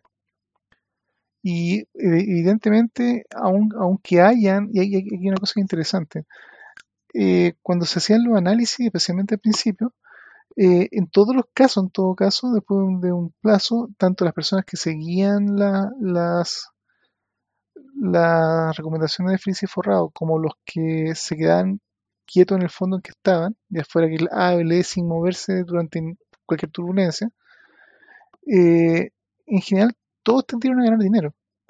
Y por lo tanto, si es que uno lo que está haciendo es mirar su cartola y termina un año o dos años con, este sistema de feliz forrado, uno vería que ganó dinero. El problema, y eso fue una de las discusiones que yo tuve con justamente en la conversación con Gino Lorenzini, que le expliqué y que él reclamaba que no había pérdida, pero sí alguien puede dejar de ganar. En el fondo, si es que uno hubiera sido una estrategia de no hacer nada y hubiera tenido una rentabilidad de un 5%, y alguien que sigue las recomendaciones tiene una ganancia del 4%, ambos ganaron. Pero de no haber hecho nada, hubiera ganado un punto más. Y ese punto más, en comparación por costo-oportunidad, es una pérdida para el que ganó solamente 4. Claro, no es pérdida desde punto de vista de que, de un punto de vista contable, no un número rojo. Pero sí dejó de ganar. Y eso es algo que, en el fondo, mucha gente yo creo que es férrea defensora de Felice Forrado, no ha hecho ese ejercicio. Tal vez nunca eh, han podido comparar, y no es un ejercicio trivial, el ver cuánto hubieran ganado, perdido o tenido finalmente de no haber hecho los cambios. Y como es un, un ejercicio muy difícil de hacer, yo creo que muy pocos o nadie de sus clientes realmente lo hizo y por lo tanto ellos solamente ven el resultado final positivo. Y con eso ellos están férreamente convencidos de que lo que les dicen por fe estos amigos de Felice Forrado es cierto, pero como todas las FES, permite justamente un poco la manipulación y el no uso de la razón. Yo creo que ahí hay un tema que es crucial, porque yo puedo entender que alguien de a pie no tenga noción de qué es lo que significa el costo de oportunidad y que haya que explicárselo, que bueno, después de un rato finalmente lo, lo pueda entender. Pero del que definitivamente no, no, tiene defensa alguna posible es Gino Lorenzini, quien es un ingeniero comercial, tiene magíster en ese tipo de cosas, y que él intente vender el argumento de que la persona no perdió, sino que solamente ganó 4, aun cuando podría haber ganado 5, y que eso lo, pretenda hacer pasar como una buena sugerencia financiera, eh, yo no, le puedo dar el beneficio de la duda, ni, sino que hay que cobrarle el deber saber, ¿cierto? Porque es un profesional del área. Y en última instancia, por mucho que él no lo supiera, eso no le extingue ser responsable de la recomendación que finalmente da. Sino que no se meta nomás, si no sabe. Bueno, se puede decir que es tan poco profesional como la vez que una vez recibió un llamado de un ejecutivo de un banco, que para fortuna del banco en cuestión no recuerdo cuál era, pero que felizmente me llamó para decir que tenía una gran oportunidad de un crédito de consumo en muy buena tasa, al cual en ese momento yo le dije, no, la verdad no estoy interesado, no tengo ningún plan, no tengo ningún proyecto a corto plazo, así que gracias. Y el tipo me sugirió, pero pero puede aprovechar de, tener estos millones ustedes que tienen aprobado en este crédito de consumo y usted los puede colocar en una cuenta de ahorro y además gana dinero dicho por un ejecutivo de banco. Así que efectivamente hay gente que es charlatana o que a veces abusa de la confianza y me imagino de cuánto abuelito o cuánta persona que a lo mejor... Bueno, espero que los, que me están escuchando se hayan dado cuenta del problema, no, no, no, no espero tener que explicar por qué eso era una mala idea. Pero mucha gente probablemente también no lo sabe, que evidentemente los intereses que uno paga en un crédito, en un crédito de consumo son mucho más que los que ganan en una cuenta de ahorro pero cuando alguien te lo ofrece y que supuestamente sabe del tema, e inclusive una persona de, esta institución, ejecutivo de un banco o ejecutivo de un, en este caso de un, asesor eh, financiero, eh, ya deja de ser una cosa sencillamente como una, o solamente una mala recomendación como la de un amigo o la del vecino en el barrio mientras yo barría mi calle. Y pasa a ser casi doloso, yo diría, en el fondo irresponsable y de verdad peligroso y peor aún si que es un servicio, como en el caso de un banco o en el caso de un asesor financiero, que además se está dando un servicio pagado. Eso sencillamente yo creo que no tiene mucho mucha defensa bajo ningún punto de vista. Bueno, ahí lo que ocurre es que se le dispara la codicia, ¿cierto? Porque la codicia, según vendría diciendo Jorge Rasuis, socio de Selfin, él dice que el, haber, el, el, hecho de que se haya estigmatizado la codicia le ha hecho un mal a Chile. ¿De dónde viene esto, Mario? ¿Qué nos podrías comentar? Bueno, esta es una discusión prácticamente filosófica, digamos, eh, en, lo que se basa eh, el, se llama este? el, modelo, digamos. ¿no? Eh, hacen supuesto del funcionamiento de las personas y, de, cómo debiera funcionar el sistema. Eh, entonces suponemos, por ejemplo, que todos somos egoístas y, hacer una, una, una, suposición así es bien arriesgada, pero la hacen y bueno, normalmente por eso es que los modelos económicos difícilmente funcionan, digamos, porque hacen supuestos que no casan con la realidad. Y, este de, ser egoísta, que que deberíamos tener eh, comportamientos ambiciosos, digamos. Em, bueno, yo me imagino las personas son eh, combinaciones de cosas. No, no, no, hay un cuanto se llama un, un deber ser, digamos. A mí, a mí esa frase. Disculpa. Déjame leer el, extracto de la revista El Sábado, del día. Bueno, del último sábado, la revista El Sábado del Mercurio, de este sábado 27, en donde entrevistan a este señor Jorge Razuriz, que es un economista de la mm, Pontificia Universidad Católica, a propósito de los economistas y abogados de la Pontificia Universidad Católica de Chile que mencionábamos en, en el capítulo anterior, es que lo que dice, el estigmatizar la codicia le ha hecho un mal a Chile, que es algo malo, que uno se va a ir al infierno, pero que tenemos que incentivar. Si no hay codicia, nadie va a hacer una empresa. El ser humano y el mercado funcionan en base de la codicia y el miedo. Míralo en los animales. Ven un potrero y todos corren a comérselo. La codicia. El ser humano se mueve en manadas igual que los animales. Necesitamos muchos nuevos ricos, mucha gente con codicia. ¿Qué decías, Daniel? Aquí me suena también la voz altisonante un poco respecto de, que le daría parcialmente algo de razón al caballero, pero con un asterisco. Efectivamente, eh, dentro de la mentalidad judeo-cristiana del mundo occidental hay muchas muchas actitudes humanas que son consideradas casi pecado o mal vistas. La codicia, la avaricia, la envidia, cosas por el estilo. Inclusive la lujuria, el, deseo sexual. ¿Son, son considerados los siete pecados capitales, pues, hijito? Por lo menos, claro, así que algo de malo tienen, se supone. Y eso permea justamente la, cultura. Y efectivamente, eh, el accionar de, en muchos aspectos eh, en la vida diaria, la vida normal, requiere a veces algunos granos de, eso, de, esas emociones o de esas actitudes para funcionar. O sea, nadie se casaría o nadie contraería matrimonio, bueno, homosexual, heterosexual o de cualquier tipo, si no tuviera algo tal vez de lujuria en el cuerpo y se nombrara de una persona por su físico, por la atracción, lo que sea. O nadie justamente arriesgaría su capital, digamos, si no esperara ganar. Y para ganar hay que tener algún deseo justamente de codiciar tener más, un poco más de lo que uno tiene. Efectivamente esas cosas, en principio, en su justa medida, y tal vez como en ese, ese punto medio mediocre pero sabio, pueden ser consideradas como que efectivamente se necesitan en su justa medida, pero darlo como que en fondo la codicia tiene que ser dejada libre así, pero porque el mercado lo requiere como como si no tuviera bemoles o como si no fuera un problema, eh, me parece también un poco peyorativo, un poco exagerado. De hecho, por codicia, muchas veces las empresas rompen las leyes, abusan de, su, de sus clientes. Eh, tenemos colusiones donde miles de personas o todo un país se ha visto afectada por la colusión de la farmacia, del confort, de los pollos y de quién sabe cuántas otras más que sencillamente no se han destapado y que afortunadamente para, su, para sus autores eh, no fueron descubiertas o, no, si fueron descubiertas no pasó a mayores para ellos.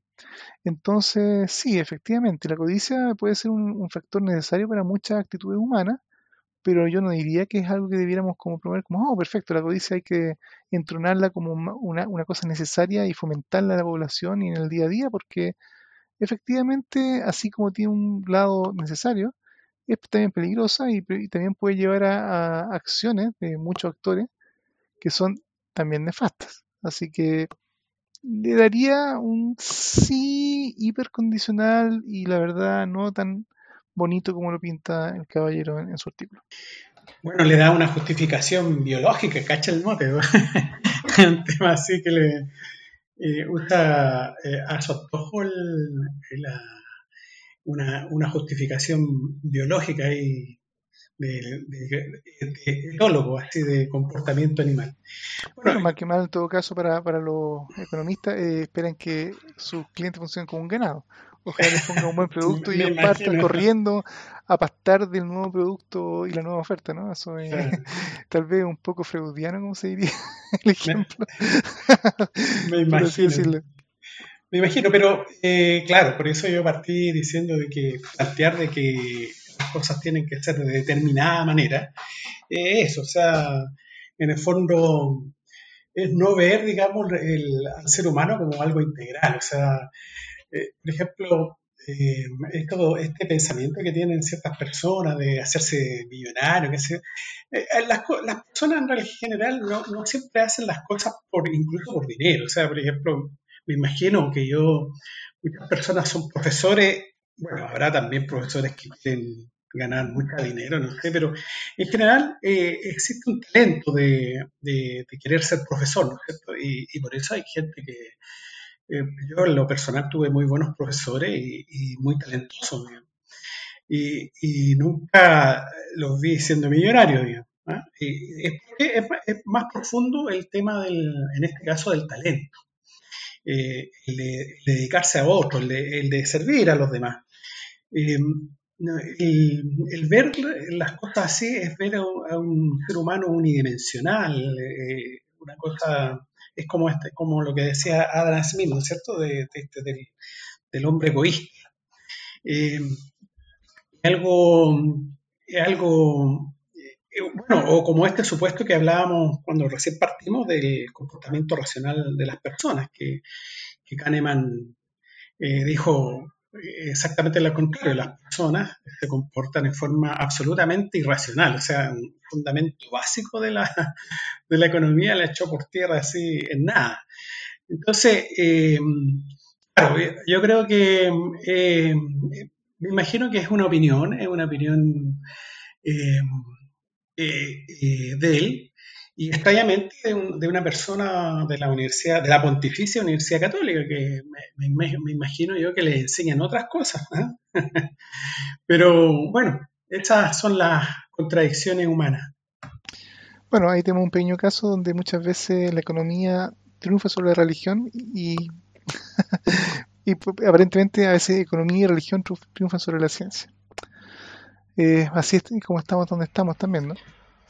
Yo quiero que no nos olvidemos de lo que conversamos en el capítulo pasado, de esta señora Juve, la candidata constituyente, ¿cierto? Señora, señorita, no sé, que ella planteaba, haciendo copy-paste de libertad y desarrollo, que eh, ella promovía que no hubiera ningún tipo de limitación moral ni de seguridad del Estado, ni que otro motivo, ya no me acuerdo cuál era el otro, para la actividad económica y la actividad comercial en general, que son de la misma realidad, ¿cierto? Son, son, son camadas, que, son, ideas que se reproducen entre primos, ¿cierto? Que eh, e-, ellos plantean no, solamente la abstinencia de restricciones morales en la actividad económica, sino que por el contrario promueven, y esto que quizás em, no, sé cómo lo conciliarán ideológicamente, promueven un tipo de valor, que en este caso es el valor de la codicia, en la actividad económica. ¿sí? Debiéramos promoverla, que, haya más. Eh, quiero precisar un par de conceptos. Una cosa es la ambición, que es el deseo ardiente de conseguir algo, especialmente poder, riqueza, dignidad o fama. Y es una cosa que se desea con vehemencia. Y una cosa es tener la ambición de, bueno, por lo menos no pasarla mal, y ojalá pasarla bien y dentro de lo posible pasarla lo mejor posible. La codicia viene a ser el, afán excesivo de riquezas, un deseo vehemente de algunas cosas buenas. y aquí lo que plantean no es la ambición, es la codicia. Y porque de fondo lo que yo creo que rápidamente uno puede llegar a ver es que este afán excesivo de riquezas, que es lo que se define como codicia, ellos eh, no lo consideran excesivo, o sea, como que nunca se considera excesivo el afán de riqueza, y mientras más riqueza haya, siempre y bajo toda circunstancia va a ser mejor. Entonces, eh, yo no le buscaría demasiada profundidad filosófica a lo que uno, yo creo, bueno, no sé, puedo estar equivocado, pero en última instancia son, eh, un psicólogo podría decir, una proyección, ¿cierto? Dado que yo soy un codicioso que lo quiero tener todo y no quiero ningún tipo de límite ni moral ni nada al que yo pueda tener absolutamente toda posible riqueza sin importar ningún tipo de otra consideración, entonces digo que la codicia es buena, que la tenemos que incentivar. Además proyecto y digo, nadie va a tener una empresa sin codicia. Varios que podemos tener empresas, creo yo, con ambiciones, pero no necesariamente con codicia. Como decía Daniel, se cometen delitos en, este tipo de por codicia y sabemos quienes sí tenemos límites que, quizás él, no los considere sea, otra cosa y, dice mucho más de él que de lo que debiéramos entender que es la actividad económica dice que bueno el ser humano y el mercado funcionan en base a la codicia y el miedo y ciertamente hay codicia y hay miedo la parte que, que cae eh, eh, eh, evaluar es bueno si acaso hay solo codicia y solo miedo, y si acaso la codicia y el miedo son lo único que hay detrás de las otras cosas que puede haber tras el mercado, ¿cierto? Y lo otro después es una, es una falacia naturalista, ¿sí? Porque dicen, bueno, míralo en los animales, ellos ven un potrero y todos corren a comérselo. La codicia, ¿sí?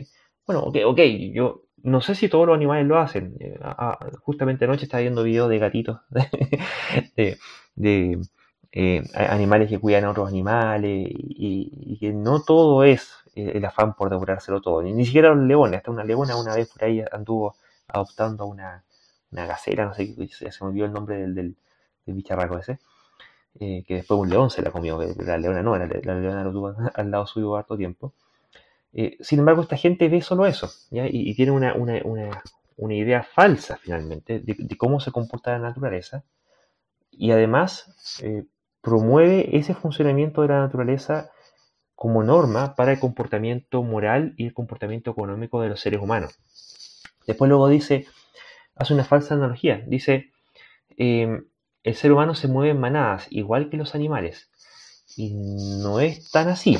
E-, eventualmente los seres humanos podemos formar manadas, pero no solo formamos manadas, sino que además también formamos otras formas de interacción más complejas que en arrebatos irracionales y de pánico se asemejan bastante las manadas, pero no es la forma normal de comportamiento de los humanos. Y mm, esto de que necesitamos muchos nuevos ricos y mucha gente con codicia es una prescripción moral y ninguna prescripción moral se deduce necesariamente de una descripción de la naturaleza. Esa es, es, por eminencia la falacia naturalista. Así que por lo menos podemos decir que en esta declaración que este señor hace, tras haber estudiado tanta economía en la Pontificia Universidad Católica de Chile, es por lo menos falaz, por lo menos reduccionista, además equivocada, y que creo que no debe costar tanto ser el caso de que además eh, de seguirse su sugerencia, sería una sugerencia perniciosa y posiblemente nos está diciendo más de él que otra cosa. Eh, la verdad, escuchando tu, tu aplicación, Luis, tal vez voy a retratarme parcialmente cuando dije que le da un asterisco cuanto que la codicia podía ser una, una pequeña gota de sal útil, tal vez justamente la palabra correcta de ambición, y también una sana ambición. Yo creo que para dar un paso más allá de lo que uno ya tiene o, si quiere uno progresar, se requiere una sana ambición de, crecer o, de ser más. Y esa sana ambición justamente yo creo que es un buen motor, un motor que yo creo que se debería alentar. Cada emprendedor probablemente tiene la sana ambición de que su, su esfuerzo eh, prospere. Pero justamente aparentemente la codicia como una ambición desenfrenada, justamente tiene más de causar problemas que de ser como lo que quisiéramos fuera el corazón de nuestra economía. Así que, en vista de eso, definitivamente yo creo que Cairo es un nuevo lugar. Y, aparte que e, él usa una palabra, dice, estigmatizar la codicia le ha hecho mal a Chile.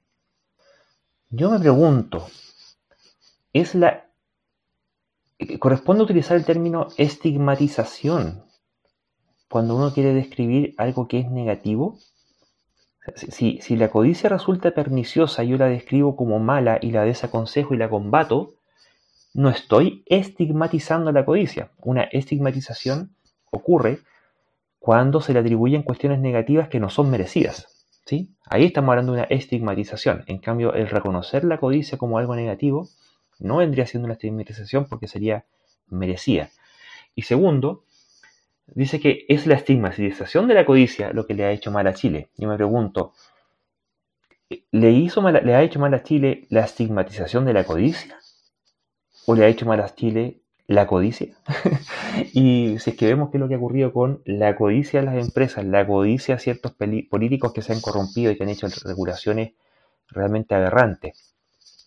Y, la, mala capacidad que hemos tenido de enjuiciar a empresas y a sus ejecutivos y accionistas y, directorios eh, por comportamientos criminales finalmente, que han matado gente, cuando, cuando alguien eh, necesita un medicamento para sobrevivir y está en el límite de poder pagarlo en un sistema mercantilizado como el chileno, y yo le subo el precio por la vía de la corrupción, y por lo tanto no dejo la posibilidad de adquirir ese medicamento por sobre sus capacidades económicas reales y a consecuencia de ello no lo puede comprar y finalmente muere a consecuencia de ello, eso es una actitud criminal porque estoy matando gente con esta corrupción económica, ya, sea con medicamentos o con, la comida, con, con, lo que sea.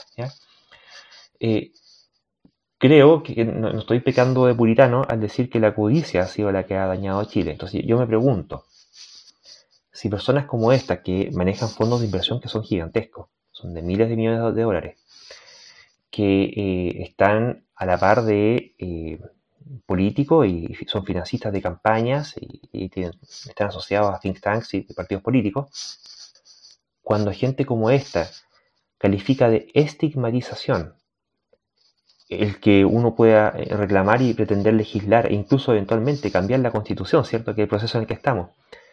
Justamente porque dentro de todas las cosas a las que nos estamos necesitando hacernos cargo, es de esta codicia más encima impune, yo me pregunto si es que acaso los que realmente no le están haciendo un daño a Chile son justamente este tipo de economistas y abogados de la Pontificia Universidad Católica de Chile. Y creo que con eso no estamos estigmatizando. ¿Qué piensan ustedes? Bueno, que generalmente el hecho de que la codicia se defina justamente y se defina a nivel de diccionario con la palabra de vehemencia o de afán excesivo, debiera eh, decir mucho a las personas que quieran ser eh, al menos razonables. O sea, nadie que sea razonable supongo que va a estar de acuerdo en que cualquier tipo de actitud que sea excesiva y vehemente necesariamente sea positiva. Así que ahí la palabra estigmatizar, como tú dices, no viene al lugar, como si fuera estigmatizar algo positivo que no merece tal trato. Los excesos tienden a ser malos, sin lugar a dudas. Mario, ¿querías agregar algo para ir terminando? Sí, eh, bueno, lo, único que quería agregar es que en general para eso existen los estados, para poner límites sobre ciertas cosas. Un estado se supone que es como el resumen del clamor popular, ¿no es cierto? Las, leyes, digamos, que se van haciendo, etcétera, etcétera. Justamente porque las personas eh, quieren que, eh, por así decir, premiar ciertos comportamientos y castigar otros. Entonces, eh, esto lo único que me, me sale a decir es que, que, es importante tener un Estado, digamos, que, que limite cosas. Y además, yo, creo que una lectura en positivo que podemos sacar de esto es que en este tipo de instancias, finalmente esta gente habla como realmente piensa, sabemos el poder que tiene y por lo tanto nos están dando exactamente la receta y la clave de cuáles son las cosas que tenemos que legislar y ahora que se viene la nueva constitución, cuáles son las cosas que tenemos que regular en la constitución. Y aquí nos están diciendo con esta entrevista eh, al resto de la gente, ¿cierto? Los, que somos perjudicados por el tipo de, de, situaciones que induce este, este tipo de personas, es que lo que tenemos que ponerle mucho ojo aquí es a la codicia y, no pisar el palito. Bueno, eh, Mario, Daniel, se nos hizo muy largo, estuvo muy interesante la conversación. Hay un tema que vamos a tener que dejar pendiente para una próxima oportunidad. Les quiero dar las gracias por vuestra participación. Mario y Daniel. Bueno, muchas gracias por nuevamente invitarme a participar y espero que esta conversación haya sido amena e interesante para todos nuestros auditores y que tengan una buena semana y síganse cuidando, el COVID aún está alrededor nuestro. Bueno, un saludo a nuestros auditores, a ustedes también, estimados. Esperamos que nos portemos bien eh, desde el punto de vista sanitario. Y será hasta la próxima semana. Así es, muchas gracias a los participantes y a todos ustedes que han tenido la, paciencia para acompañarnos. Nos estamos viendo en una próxima entrega. Como siempre, les dejamos invitados a seguirnos en redes sociales, en el Twitter hay-escéptica, Facebook barra escépticos, Instagram arroba aech-cl y nuestro sitio web www.aech.cl. Muchas gracias a todos y nos estamos viendo en un próximo capítulo de Escépticos del Más Acá. Hasta la próxima.